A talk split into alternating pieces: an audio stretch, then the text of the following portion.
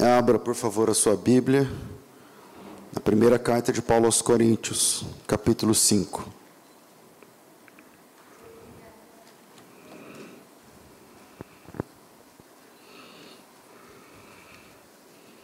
Ah, Obrigado.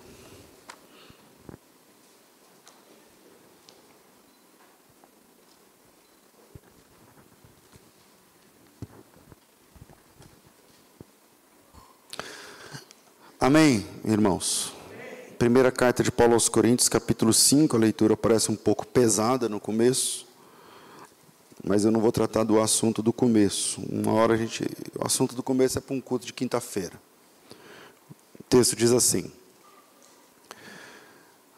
Geralmente se ouve que há entre vós imoralidade. E imoralidade tal que nem mesmo entre os gentios há, isso é, haver quem abuse da esposa do seu pai. Estais inchados, e nem ao mesmo vos entristecestes, para que fosse tirado do vosso meio quem cometeu tal ação. Eu, na verdade, ainda que ausente no corpo, mas presente no espírito, já determinei, como se estivesse presente, que o que tal ato praticou, em nome de nosso Senhor Jesus Cristo, juntos, vós e o meu espírito, pelo poder do nosso Senhor Jesus Cristo, seja entregue a Satanás para a destruição da carne, para que o espírito seja salvo no dia do Senhor Jesus. Não é boa a vossa jactância. Não sabeis que um pouco de fermento leveda toda a massa? Lançai fora o fermento velho, para que sejais uma nova massa, assim como sois sem fermento porque Cristo, nossa Páscoa, foi sacrificado por nós. Pelo que celebremos a festa não com o fermento velho, nem com o fermento da maldade ou da malícia, mas com os asmos da sinceridade e da verdade. Amém. Eu disse agora há pouco que essa primeira parte é uma parte mais complicada e é um, um assunto para o culto de quinta-feira. Crente que tem interesse pelas coisas de Deus frequenta os cultos de ensino da igreja. Na nossa igreja, esse culto é o culto de quinta, o principal culto da semana, o principal culto de todos. E é, um dia de quinta-feira a gente pode tratar esse assunto mais com mais calma, né? Mas eu quero tratar agora sobre o final, o texto que diz que é, a nossa Páscoa ela tem que ser sem fermento e com os asmos da sinceridade. Difícil falar disso sem tratar da cultura judaica, porque por que a Páscoa ela tem de ser sem fermento? Por que a Páscoa tinha que ser sem fermento?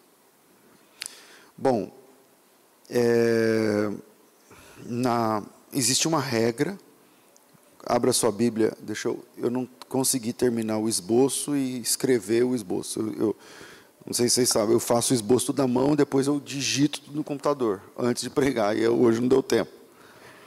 Mas se você colocar a palavra fermento aí na sua, na sua ferramenta de busca da Bíblia, seguramente a primeira referência vai estar no Êxodo, capítulo 12. E lá, é, a primeira vez que Deus vai falar sobre a Páscoa, através de Moisés, ele diz o seguinte: durante sete dias, Êxodo 12, 15, vocês vão comer pão sem o fermento. Você sabe que o pão sem o fermento não tem o mesmo gosto, não é tão bonito, né? enfim, tem diferença. E aí a Bíblia diz que as pessoas tinham de comer o pão sem fermento durante sete dias. E se houvesse, por exemplo, se você está no capítulo 12 do Êxodo, vai para o 19, 12, 19. 12, 19 diz que se alguém comesse fermento, teria de ser morto. Aí você fala, alguma coisa assim, talvez a palavra eliminado apareça lá. Né? É, cortado, né? Da, o cortado é ele, ele, ele saiu fora da nação de Israel e tal, tudo mais. Então, por que, por que na Páscoa judaica? Por que na Páscoa da Bíblia? Não se podia usar fermento. E hoje é um dia de ceia, e nós sabemos que a ceia é o equivalente bíblico à Páscoa judaica. Então, no lugar da Páscoa, nós celebramos a ceia, porque Jesus instituiu a ceia numa refeição de Páscoa, não é? Então, por que na Páscoa não se pode usar fermento? É, bom, primeiro porque o fermento é uma medida egípcia. Como eu vou explicar? Os judeus não conheciam fermento. Os hebreus, a melhor forma ali, naquele momento, não é exatamente judeu, mas o nome ali é hebreus. Né? Os hebreus, aqueles que cruzaram o rio, os filhos de Abraão, eles, quando ficaram no Egito por 400 e tantos anos, eles chegaram lá sem conhecer o fermento. Mas lá, no Egito, eles, os egípcios é que usavam fermento. E o fermento é um, é um ele era, ele era, é, ele era biológico, ele era, ele era vivo, era, um, era uma bactéria, um, alguma coisa assim, que você colocando na massa alterava quimicamente, alterava ali a medida da massa, a massa aumentava. E essa alteração, essa mudança de substâncias, isso eles aprenderam no Egito. Então o pão ficava maior, o pão ficava mais bonito. Quem tem azia sabe que coisa com fermento é por conta do, do fermento que dá também azia e tal, tudo mais. Então Deus disse: olha, a Páscoa não tem nada a ver com o Egito, então tiramos todo o fermento, nós não trabalhamos com fermento na Páscoa. Você pode usar fermento o tempo todo, o ano todo, menos na Páscoa. Então, uma semana antes da Páscoa, todo o fermento era jogado fora, porque naquela época o fermento não é um negócio que você vai na padaria e compra, você tinha que curtir o fermento, deixar levedando tal, e colocar, usava, estava bom para usar. Você usava na massa, depois deixava azedando mais para a próxima para a próxima vez que fosse usar. Então Deus disse assim: acaba com tudo isso, joga tudo fora, fica do zero. Quando tiver zerado, aí vocês vão é, poderão celebrar a Páscoa. Bom, é, Jesus ele utiliza essa essa analogia do fermento que altera quimicamente internamente a massa. E no Novo Testamento, Jesus celebra a Páscoa sem fermento come a Páscoa com os discípulos, com o pão sem fermento. E o apóstolo Paulo, no texto que nós estamos lendo, ele diz que essa Páscoa sem fermento, né, assim como o judeu tinha de lançar fora uma semana os fermentos para poder celebrar a Páscoa, é, nós, como cristãos, devemos lançar fora o fermento espiritual, não exatamente o fermento que fica lá levedando, a levedura e tudo mais, o, o germen lá, as bactérias. Não, não, não. Não é isso que ele está falando.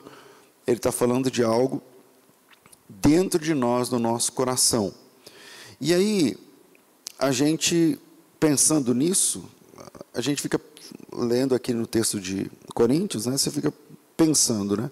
Lançai fora o fermento velho, para que você seja uma nova massa, assim como sois sem fermento, porque Cristo, a nossa Páscoa, já foi sacrificado. Então, celebramos a festa não com o fermento velho, nem com o fermento da malícia, da maldade, mas com os asmos da sinceridade. Então, Jesus é colocado aqui como a figura máxima da Páscoa. Então, qual é a maior figura da Páscoa? É Cristo no Novo Testamento. Isso nos chama atenção para um fato, irmãos, que dois mil anos quase depois da morte de Jesus, e mais de 1900 anos do fechamento da Bíblia, do, do cânon do Novo Testamento, a gente vive um problema grave que é a, a falta de Bíblia na nossa vida cristã. A gente é uma geração que não conhece a Bíblia. Nós somos uma geração que não conhece os, as sombras do Antigo Testamento que se cumprem em Cristo. Nós somos uma geração analfabeta de Bíblia, ruim de Bíblia. E Jesus aqui é colocado como sendo a nossa Páscoa. O fermento aqui é colocado como sendo um problema para a nossa celebração. E eu queria propor a você, provocar você a uma nova leitura bíblica, onde a gente encontre Cristo nas Escrituras. Porque, em primeiro lugar, Cristo é o tema supremo das Escrituras. Amém, irmãos? Cristo é o grande tema da Bíblia. A Bíblia tem um grande tema, um grande tema, e esse tema é o Senhor Jesus Cristo. Dias atrás eu falei aqui sobre João 7, João 7 não, João 5, 40, 39, 40, quando Jesus diz assim, João 5, 39, examinais as Escrituras, porque julgais ter nelas vida eterna, e são elas que testificam de mim. Jesus disse assim: vocês leem a Bíblia caçando vida eterna. Mas, na verdade, a Bíblia que vocês leem caçando o que vocês querem, essa Bíblia está falando de mim. Palavra de Jesus. Examinais as Escrituras, buscando ter nelas vida eterna, e são elas mesmas que apontam para mim. Essas Escrituras que vocês procuram vida eterna, elas estão falando de mim o tempo todo. Então, quando a gente está discutindo o tema, se o pão tem que ter ou não tem que ter fermento, quando a gente, diz, quando a gente lê um texto onde Cristo é a nossa Páscoa, e nós precisamos fazer festa com os asmos da sinceridade e sem o fermento dos fariseus ou do Egito ou tudo mais, do que é que a Bíblia está falando de verdade? De Cristo. Porque lá em João capítulo 6, versículo 49, Jesus diz assim: se o assunto é o pão com fermento ou sem fermento, vamos descobrir o que é verdadeiramente o assunto. João 6,49, Jesus diz assim: os vossos pais comeram o maná no deserto e morreram. Mas eu sou o pão vivo que desceu do céu. Este é o pão vivo que desceu do céu para que aquele que dele comer não morra. O que é o tema aí? Jesus. Assim como o maná, a palavra maná é uma expressão hebraica do hebraico antigo que significa que isso? Maná significa que isso? Quando o maná caiu a primeira vez, depois você vai ler lá, eu não lembro o texto, eu acho que é 16, né? Êxodo 16. 16 ou 14? 16, né? Acho que 14 é a promessa e 16 é o cumprimento. Quando cai o maná a primeira vez, o pessoal não entende o que é, caindo do céu, e eles começam a perguntar: o que é isso? O que é isso? E aí o nome pegou. A palavra que é isso em hebraico significa maná. É, é a palavra maná, para nós em português, significa isso. Que é justamente as expressões em hebraico de José e de Maria, quando vem a promessa da chegada de Jesus. Salve a graciada. E a Maria fala: O que é isso? Que expressão é essa? Lembra? O anjo Gabriel vai até José e fala: Não temas receber Maria. Então, e ele vem, fica pensando no que vem a ser isso. Essa frase já é o maná. E essa frase está apontando para o maná que vai descer do céu, aleluia, através da encarnação de Jesus, e vai tirar a fome do mundo. Então, quando Jesus disse: Os vossos pais comeram maná no deserto e morreram, mas eu sou o pão da vida que desce do céu, e quem comer desse pão jamais terá fome, quem, e tal, é porque Jesus, o maná está apontando verticalmente para Jesus. Quando a Bíblia diz que, é, sei lá, em Apocalipse 13, 8, né, fala do cordeiro, e ele apresenta um cordeiro sendo morto desde a fundação do mundo. Então, o que é a fundação do mundo? Quando o mundo é fundado, quando né, você tem o primeiro casal, na fundação do mundo, você tem seis dias criativos, e no sexto dia criativo tem o casal. Tem o Adão, e na sequência, é, é, Deus faz a Eva. E aí eles pecam. Eles pecam. E quando eles pecam, a primeira, a primeira coisa que acontece na sequência é que eles perceberam que eles estavam nus. E aí a gente vai lá para Gênesis 3, 21, onde a Bíblia diz que Deus fez uma roupa, uma forma de cobrir a nudez de Adão e Eva, usando peles. E o Senhor fez, o Senhor Deus Adão, a sua mulher, túnicas, roupas de pele. De pele do quê? De qual animal que dá para fazer roupa? De qual animal que tem uma pele, que tem uma, uma condição de tecer uma túnica? O que tem a lã é o, é o cordeiro. Por isso, em Apocalipse capítulo 13, versículo 8, diz que esse cordeiro que foi morto na fundação do mundo, para prover e tapar a vergonha do casal, esse cordeiro estava apontando para Cristo. Porque Cristo é o tema supremo das Escrituras. Jesus disse isso. Vocês leem a Bíblia querendo buscar nela a vida eterna, mas ela está falando de mim. A Bíblia está falando de mim, disse Jesus. O tempo todo, em todo o tempo, a Bíblia está apontando para mim. Quando a Bíblia diz que Jesus é imagem e semelhança, que nós somos imagem e semelhança de Deus, acho que eu falei sobre isso num culto de quinta. Quando a Bíblia diz que nós somos imagem e semelhança de Deus, a teologia fica discutindo se imagem e semelhança que ah não é, tem a ver com o caráter, tem a ver com não sei o que lá.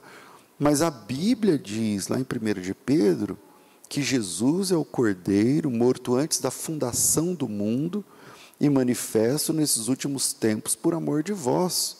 Quer dizer que o plano da encarnação, de o Verbo se fazer carne, é anterior ao plano da criação do mundo. Quer dizer que quando Deus disse haja luz, o plano da encarnação do Cristo já era antigo.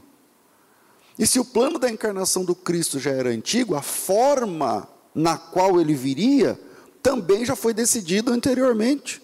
É por isso que quando Deus fez do pó da terra o primeiro homem, ele já tinha um paradigma. E quem era esse paradigma? Jesus. Nós somos a imagem e semelhança de Deus graças a Jesus. E a partir daí, todas as histórias da Bíblia, todas, todas, todas.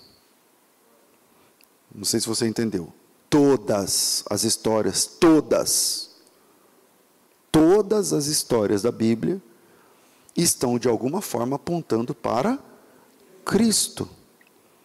Pode ser que eu não tenha competência, e é fato, eu não tenho, de chegar em cada história e falar assim: ah, é aqui, está apontando a Cristo. É aqui, é, é agora, é, é, nesse momento. É essa palavra grega, é essa palavra hebraica, é esse detalhe.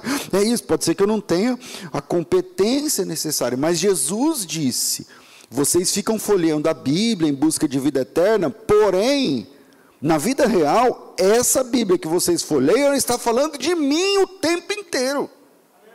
Todo o tempo a Bíblia está falando de Cristo.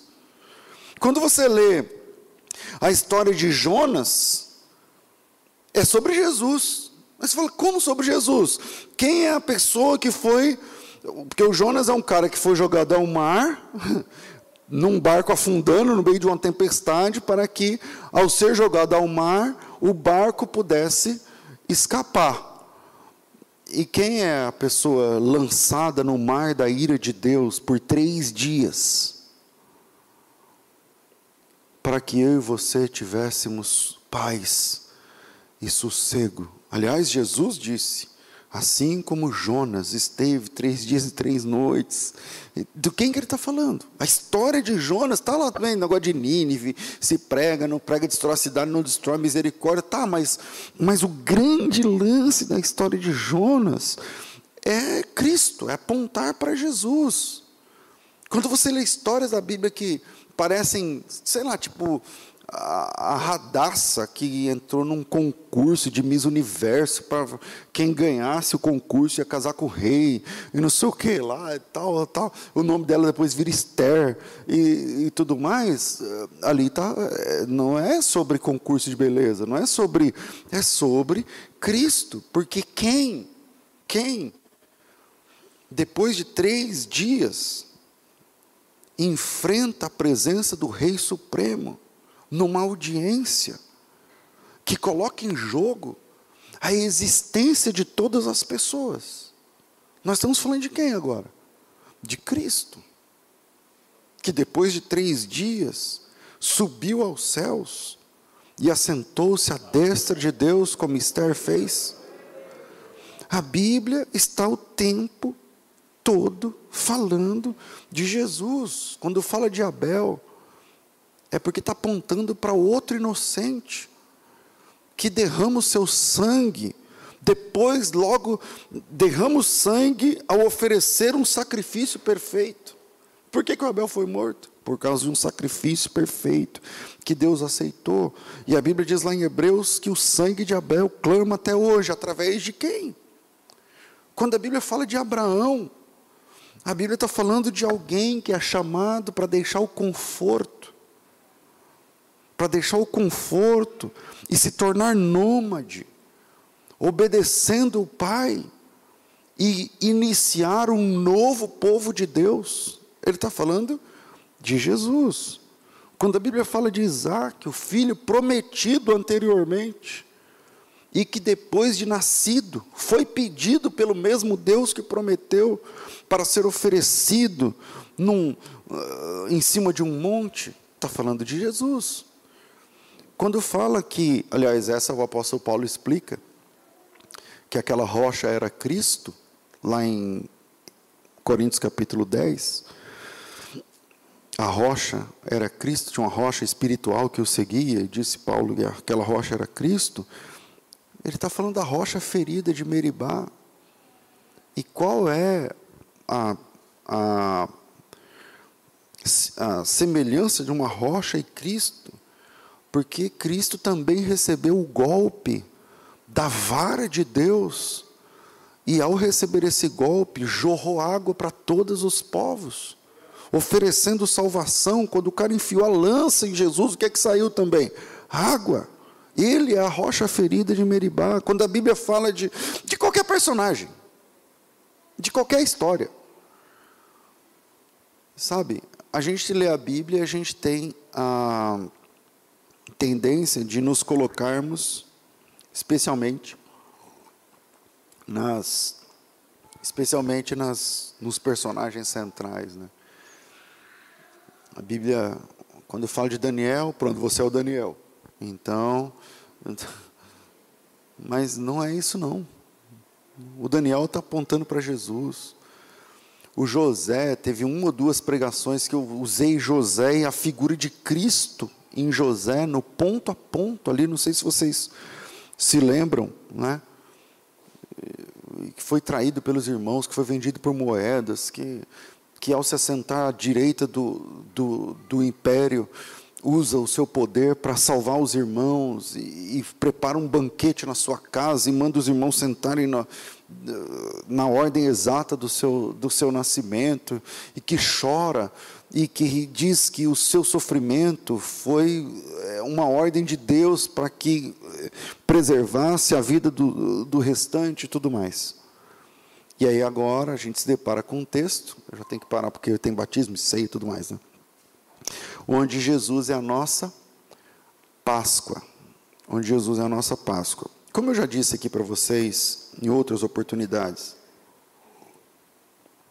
acerca dos, da Páscoa judaica, né?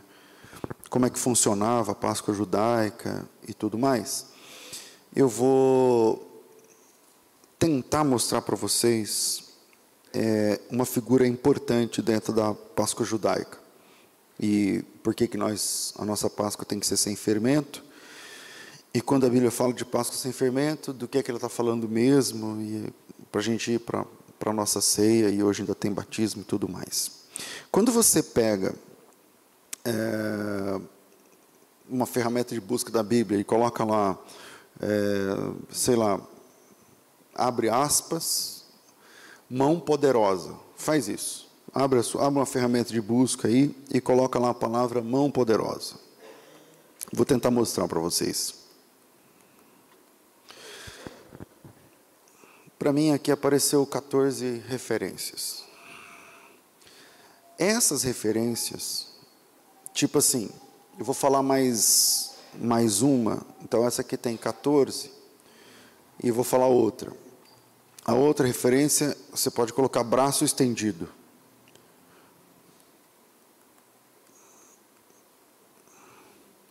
Essas referências, mão poderosa, braço estendido ou grandes juízos, essas três referências, elas são referências, essa aqui também tem, uma tem 14, outra tem, tem 17 ocorrências. Né?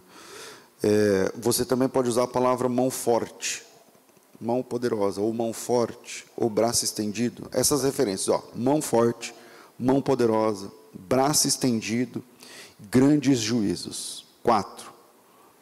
Mão forte, mão poderosa, braço estendido, grandes juízos. Que palavras são essas, pastor? Do que, é que o senhor está falando? Então, deixa eu tentar explicar.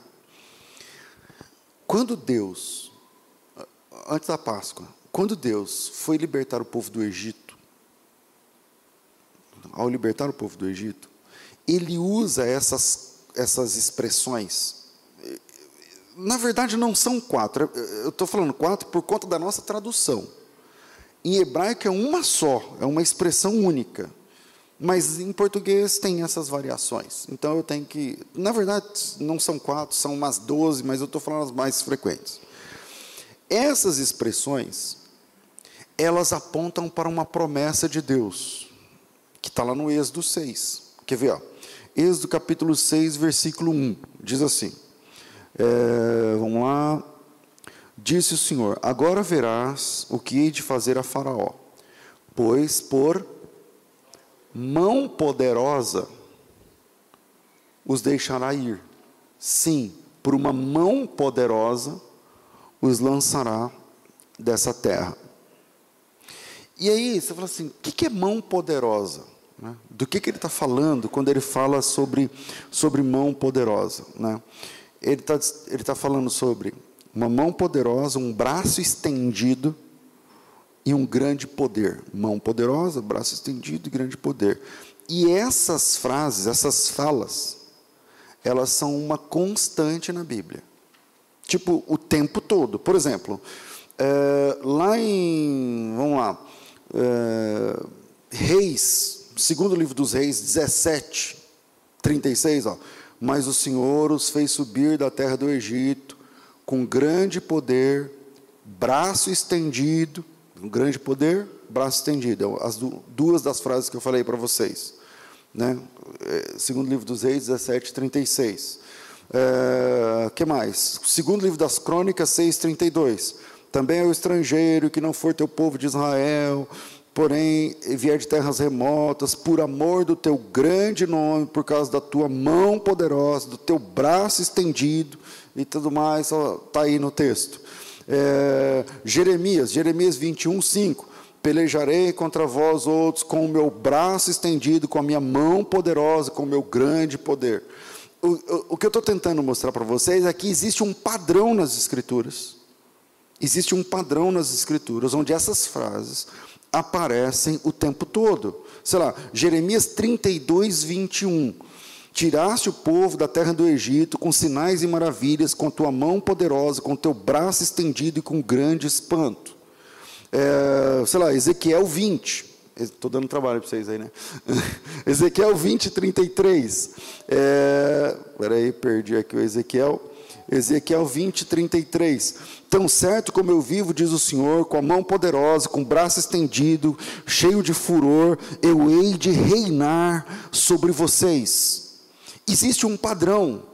Quando você percebe isso no texto hebraico, é uma única frase, existe um padrão. Versículo 34, 20 e 34. Vos tirarei de entre os povos e vos congregarei das terras nas quais vocês andam espalhados, e farei isso com mão forte, com braço estendido e com indignação derramada, ou cheio, cheio de furor, ou coisa parecida. Ou você trabalha, sei lá, com Deuteronômio, Deuteronômio capítulo, capítulo 4, é, versículo 33 e versículo 34. Vamos lá, 4 e 33. Ele diz assim: eu vou ler o 32 para efeito de contexto.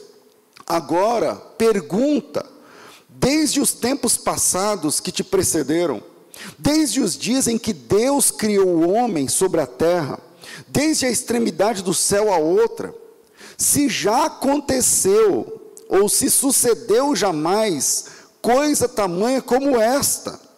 Ou se você já ouviu falar coisa como esta, se algum povo já ouviu falar a voz de algum Deus do meio do fogo, como ouviste, e continuaram vivos, ou se um Deus intentou tomar para si um povo do meio de outro povo, com provas, com sinais, com milagres, com peleja, com mão poderosa, com braço estendido e com grandes espantos.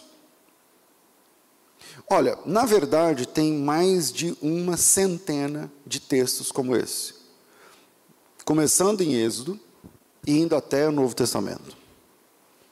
Essa frase, ela é uma ela é uma frase, ela é uma palavra código que aponta para uma coisa muito maior. Então, toda vez que você vê na Bíblia mão forte, mão poderosa, braço estendido, grandes juízos, é porque ele está falando de alguma coisa muito maior do que apenas o livramento do Egito. Por exemplo, eu li, eu li aqui para vocês em Ezequiel 20, Ezequiel 20, para quem conhece o básico do básico do básico da Bíblia, sabe que Ezequiel, Ezequiel capítulo 20 está muito depois do Êxodo. Não está tratando exatamente do Êxodo. Mas quando você lê, vamos de novo lá, Ezequiel capítulo 20, versículo 33. Tão certo como eu vivo, diz Deus, o Senhor, que com mão poderosa, com braço estendido, derramado furor, eu hei de reinar sobre vocês. Ele não está mais falando lá do, lá do que aconteceu no Egito. Ele está colocando no futuro. Quer dizer que aquilo que aconteceu no Egito vai voltar a acontecer. Que Deus, mais uma vez, com mão poderosa, com braço estendido e com grande juízo, há de reinar sobre todos um dia. Então, existe um padrão. Consegui mostrar para vocês que existe um padrão? Tudo bem? Ok. É, agora vamos lá no Êxodo capítulo 6 e vamos ver como esse padrão funciona? Esse padrão funciona da seguinte forma: na Páscoa judaica, todos os judeus comemoram a Páscoa celebrando as quatro promessas de Deus. A gente leu o Êxodo 6, versículo 1, mas tem que ir até o versículo 6 agora. Disse o Senhor a Moisés: Agora verás o que hei de fazer a Faraó, pois por mão poderosa os deixará ir. Sim, por mão poderosa os lançará fora da sua terra. Grava aí, mão poderosa, a primeira vez. E aí ele vai falar, versículo 2: Eu sou o Senhor, é, eu apareci a Abraão, Isaac e Jacó como Deus Todo-Poderoso, mas pelo meu nome não fui conhecido. Também estabeleci a minha aliança com eles para dar-lhes a terra de Canaã, a terra que habitam como peregrinos, habitaram como peregrinos. Agora, ainda ouvi os gemidos dos filhos de Israel, os quais os egípcios escravizam, e me lembrei da minha aliança. E aqui no versículo 6 começa as quatro promessas da Páscoa. A Páscoa judaica tem quatro promessas, que eram celebrados com quatro cálices, conforme já ensinei aqui. E as quatro promessas são: primeiro, eu sou o Senhor que vos tirarei de debaixo das cargas dos egípcios. Em outras palavras, vocês não vão trabalhar mais como escravos. Eu vou livrar vocês debaixo da carga do Egito. Segunda promessa: vos livrarei da sua servidão.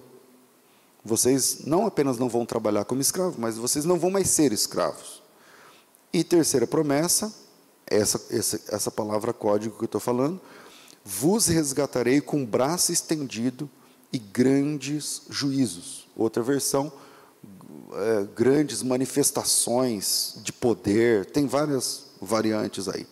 Né? Mas o que eu gosto é o texto hebraico vai dizer: Vos resgatarei com braço estendido e grandes juízos. E última promessa: Eu vos tomarei por meu povo e eu serei o vosso Deus.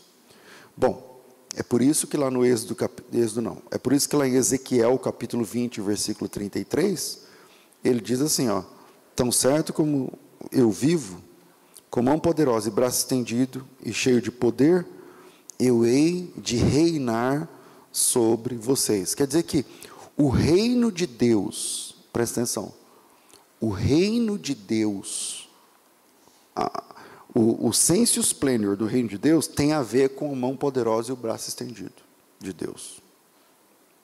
E lá no texto de João, no capítulo 19, no versículo 28, 29, quando Jesus está na cruz, esse texto ganha o seu ápice.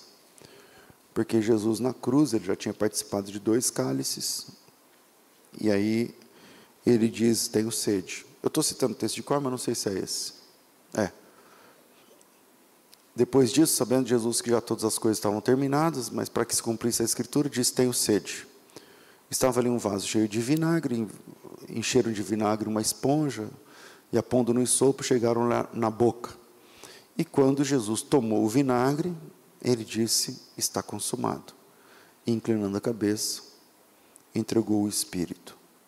Quando Jesus tomou esse último vinho, o vinho azedo, o vinagre, ele estava com os braços estendidos, sendo ele o cumpridor dessas centenas de textos, dos quais eu apresentei dezenas, mas são centenas por conta do nosso tempo.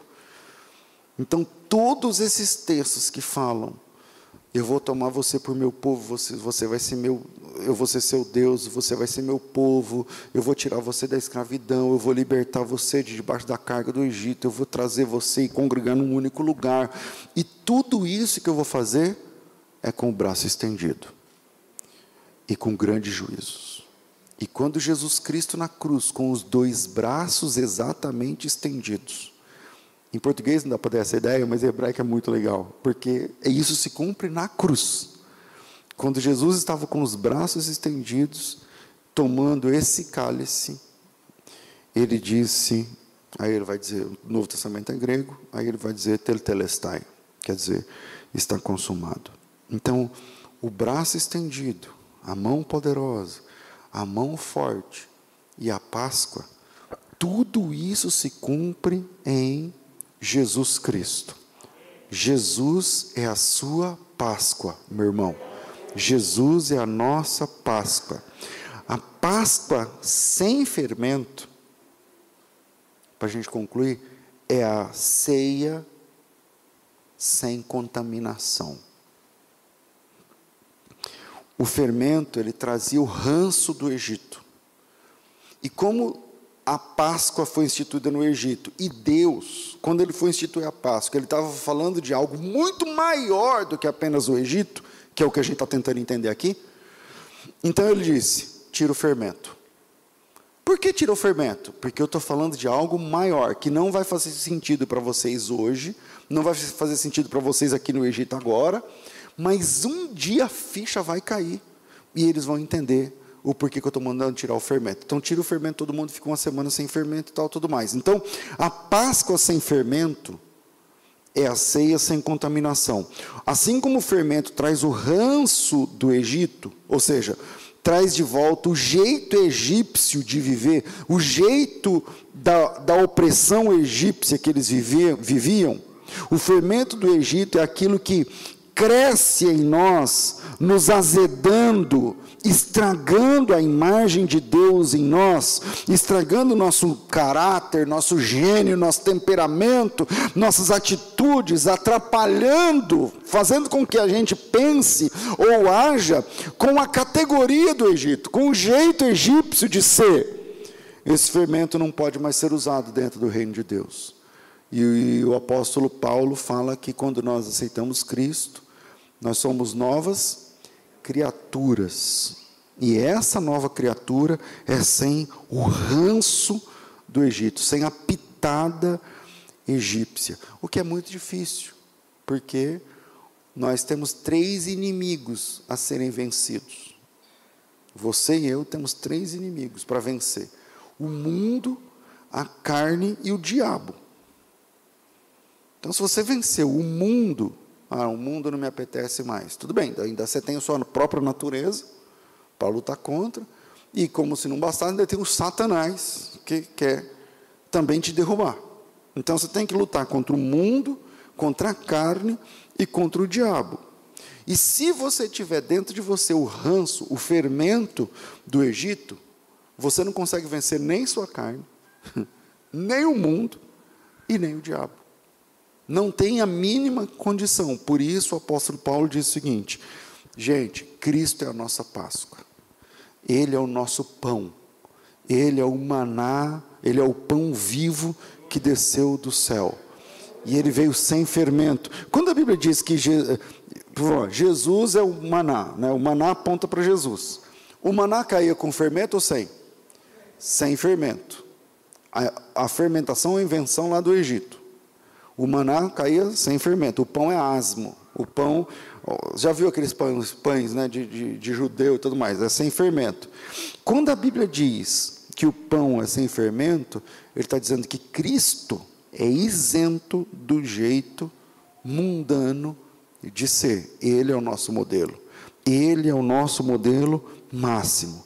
Então, quando a Bíblia chama eu e você para participar dessa Páscoa, sem o fermento e com os asmos da sinceridade, ele está dizendo que eu não preciso do mundo para crescer, eu não preciso do mundo para alcançar o que Deus espera que eu alcance. Eu não preciso do. Existe outro jeito de crescer, existe outro jeito de subir sem se estragar internamente, e esse jeito é através do Evangelho. Existem duas formas de lidar com a vida com o fermento do mundo ou com os asmos da sinceridade. E o apóstolo Paulo está dizendo o seguinte: depois de explicar um problema grave na igreja, ele diz assim: Irmãos, lancem fora o fermento velho, para que vocês sejam uma nova massa, assim como sois, sem fermento, porque Cristo, a nossa Páscoa, foi sacrificado por nós pelo que celebremos a festa, não com fermento velho, nem com fermento da maldade ou da malícia, mas com os asmos da sinceridade e da verdade. Então, joga fora tudo que não diz respeito ao reino de Deus, joga fora tudo que não diz respeito ao jeito cristão de agir ou de reagir. E aí você vai ter força para perdoar, você vai ter força para pedir perdão, você, porque a falta de perdoar ou de pedir perdão é fermento do Egito. E o fermento do Egito crescendo em nós nos atrapalha de sermos conforme a imagem e semelhança de Deus, que é o propósito inicial do dia que você foi feito por Deus. Mas quando você joga fora, quando você abre mão, existem dois jeitos de ser gente: o jeito com fermento e o jeito sem fermento. Com fermento, é sendo igual todo mundo é, pagando na mesma moeda, o nosso coração é cheio de adultério, de mentira, de engano, de passar perna no outro, de blasfêmia. Aí você abre mão disso e diz assim: tá, eu preciso de outro jeito de ser gente. Como que eu faço? E o Evangelho responde: então você precisa morrer para esse mundo. Porque se você quer viver sem o fermento, você precisa morrer para esse mundo e nascer para Cristo.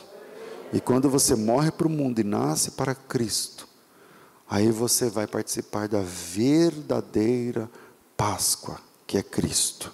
E você vai participar da verdadeira ceia, que é o corpo e o sangue de Jesus. Que Deus abençoe vocês em nome do Senhor Jesus.